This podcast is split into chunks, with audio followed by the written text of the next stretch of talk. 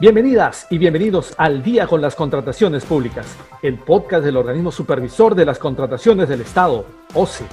Amigas y amigos que nos sintonizan a través de la Internet, sean bienvenidas y bienvenidos a una nueva edición de su podcast Al Día con las Contrataciones Públicas, una producción del organismo supervisor de las contrataciones del Estado, en este episodio, quien les habla, Jan Velázquez, va a tener el agrado de compartir con ustedes los próximos minutos para conocer más acerca de diversos aspectos en el marco de las contrataciones públicas.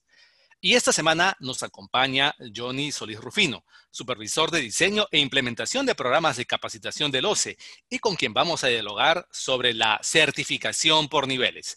Estimado Johnny, muchas gracias por estar aquí con nosotros.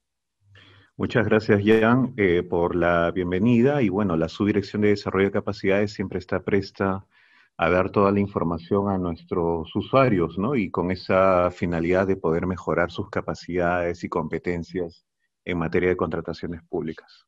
Muy bien, Johnny. Explícanos, ¿qué es la certificación por niveles del OCE?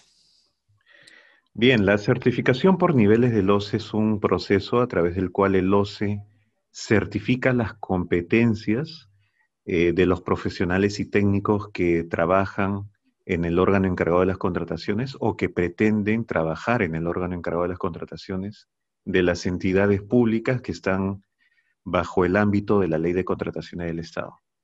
Cabe destacar que la certificación es un, es un proceso obligatorio, es decir, todos los servidores públicos que van a empezar a trabajar en una entidad pública y específicamente en el área de logística de una entidad pública deben estar certificados por el OCE. Muy bien.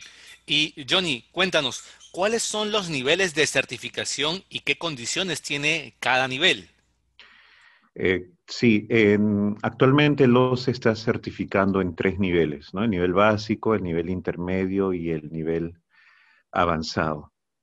El, cada, una de, cada uno de estos niveles tiene una, una serie de requisitos que debe cumplir el servidor público o el postulante para que lo se le pueda entregar esta certificación, ¿no? En principio debe aprobar un examen, ¿no? Un examen que se le toma de manera presencial en los locales que ha habilitado el OCE en distintas regiones del país, y también en, la, en el local central de OCE en Lima. Y además tiene que presentar unos documentos para acreditar su experiencia laboral en contrataciones públicas. Además también de eh, acreditar su eh, tipo de educación, ¿no? Si tiene educación superior técnica o educación superior universitaria. Bien, Johnny. Nuestros oyentes de seguro querrán saber cuáles son los requisitos para quienes deseen certificarse. Claro, el servidor público o la persona que está eh, interesada en obtener la certificación del OCE debe cumplir con los siguientes requisitos. En, primer lugar, debe eh, hacer un depósito a nombre del OCE de 72 nuevos soles. Luego debe ingresar al sistema para postular, ¿no? Para postular al procedimiento de certificación. Una vez que ya ha postulado, el OCE le va a programar una fecha y un horario de examen. Eh, dependiendo de dónde se encuentra la persona que está postulando, el OCE le va a designar un local donde va a realizar este examen, que podría ser tanto en Lima o puede ser también en, alguna región del país. Eh, una vez que aprueba este examen, él tiene eh, unos días para que pueda presentar la documentación que sustente su experiencia laboral y su, y su profesión, ¿no? Si, si tiene esta persona educación superior técnica o tiene también educación universitaria. El examen del nivel básico eh, se aprueba con 30 puntos, ¿no? El examen del nivel intermedio se aprueba con 43 puntos y el examen de eh, nivel avanzado se aprueba con 58 puntos. El nivel básico solicita que eh, la persona eh, debe ser egresado de educación superior técnica o universitaria el nivel intermedio debe ser egresado de, debe ser, debe tener grado de bachiller y título o título profesional técnico, y el avanzado eh, debe tener eh, un grado de bachiller o un título profesional técnico.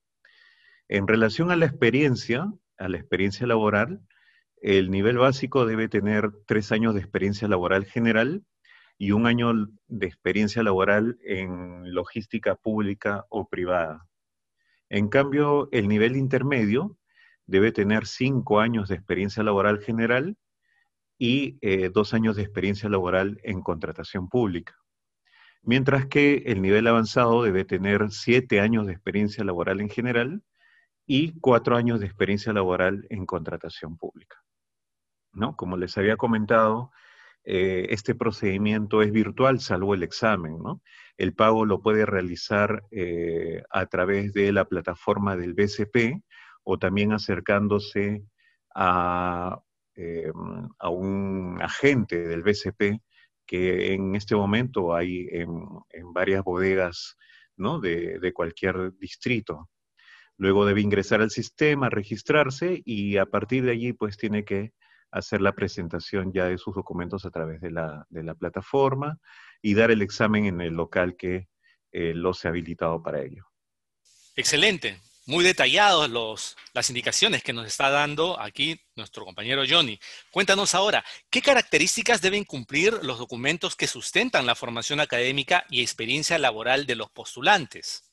Bueno, antes de que el usuario adjunte el documento que sustenta el, título profesional de la persona que, está postulando, debe verificar si este título está registrado en la página web de SUNEDU, ¿no? que es la entidad que se encarga de tener la base de datos de, los, de todos los profesionales que egresan de las universidades del país.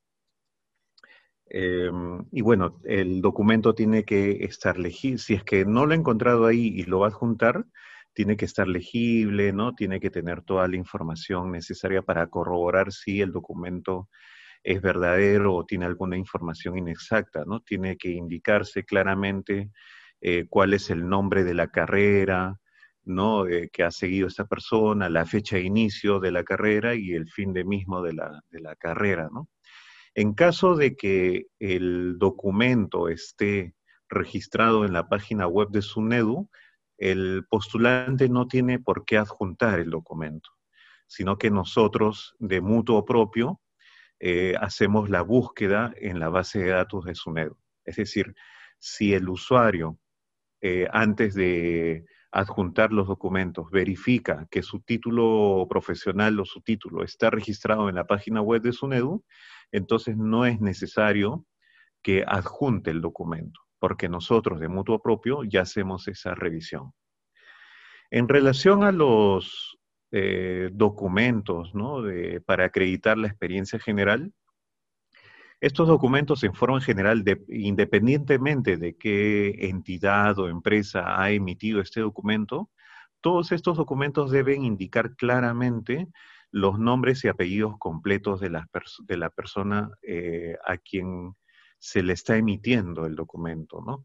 El puesto que ha, que ha en, el que en el que se ha desempeñado, eh, sus funciones, cuándo empezó a trabajar, cuándo terminó sus actividades, cuál es la razón social de la empresa, el número de RUC de la empresa y otros datos adicionales que nos permitan a nosotros eh, identificar o contactarnos con esta empresa para poder verificar eh, la autenticidad del documento emitido, ¿no? Como por ejemplo la dirección de la empresa, el teléfono, el correo electrónico eh, o cualquier otra información adicional que nos permita a nosotros verificar de manera mucho más clara la información que nos proporcionan los usuarios a través del procedimiento de certificación.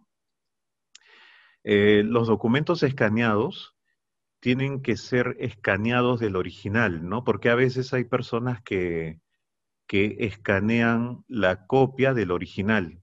pero la idea es que eh, los, los servidores o las personas que van a postular el procedimiento escaneen directamente el documento original y no la copia, ¿no? Para evitar que la información que se escanee esté ilegible, esté borrosa, ¿no? Y por dicho motivo, este, estos documentos no son aceptados, ¿no? Cuando tienen este tipo de información ilegible. Entonces, para evitar esto, es mejor que las personas escaneen los documentos originales y no las copias. Eso en general, ¿no? Eso es esas son las condiciones que deben tener los, los servidores cuando se presentan al procedimiento de certificación. Interesante. Y una consulta adicional, Johnny. ¿Qué vigencia tiene la certificación y qué ocurre cuando esta caduca? La certificación tiene una vigencia de dos años y una vez que caduca, el, servidor público pierde su vigencia de certificación. Eh, en caso esta persona quisiera volver a certificarse, tiene que realizar nuevamente todo este procedimiento para poder este, certificarse otra vez. Finalmente, Johnny, ¿dónde se puede solicitar más información sobre la certificación por niveles? Actualmente estamos atendiendo eh, las consultas, las dudas a través de un correo de, nuestra subdirección, que es comunicaciones-certificación Todas las consultas que llegan a este correo nosotros lo atendemos durante el día, ¿no? o cualquier otra consulta relacionada a la presentación de documentos, relacionada al procedimiento mismo, lo pueden eh, absolver a través de este correo. También pueden ingresar directamente a la página web del OCE, ¿no? Ah, digitando el nombre del OCE en cualquier buscador, por ejemplo, en el buscador de Google, colocan el nombre de OCE, eh, se dirigen hasta la parte de abajo de la página web del OCE y ubican la sección certificación. Allí van a ver detallado todo el procedimiento de certificación. Eh, los pasos que hay que seguir, los documentos que hay que presentar, entre otros eh, requisitos adicionales que son necesarios de presentar o cumplir para obtener el eh, certificado del OCE. Muy bien, agradecemos a Johnny Solís, supervisor de diseño e implementación de programas de capacitación del OCE, quien nos ha dado interesantes detalles respecto a la certificación por niveles. Mil gracias, Johnny. Muchas gracias, Jan, y con gusto, cuando quieras, eh, podemos darte toda la información que esta subdirección ofrece a nuestros usuarios. Bien, amigas y amigos, antes de despedirnos, les recordamos que pueden seguirnos a través de las cuentas oficiales del OCE en redes sociales, como Facebook, Twitter, LinkedIn e Instagram. De igual manera, pueden encontrar nuestro podcast y todos los episodios en YouTube y Spotify. Además, les recomendamos suscribirse al boletín de noticias del OCE, mediante el cual podrán recibir contenido actualizado sobre las contrataciones públicas. Esto ha sido todo por hoy. Esperamos que este episodio de Al día con las contrataciones públicas haya sido de su agrado y sobre todo que la información proporcionada contribuya a lograr contrataciones públicas más transparentes y eficientes en beneficio de todas y todos. Nos reencontramos la próxima semana. Hasta entonces. Bicentenario del Perú, 2021. Gobierno del Perú.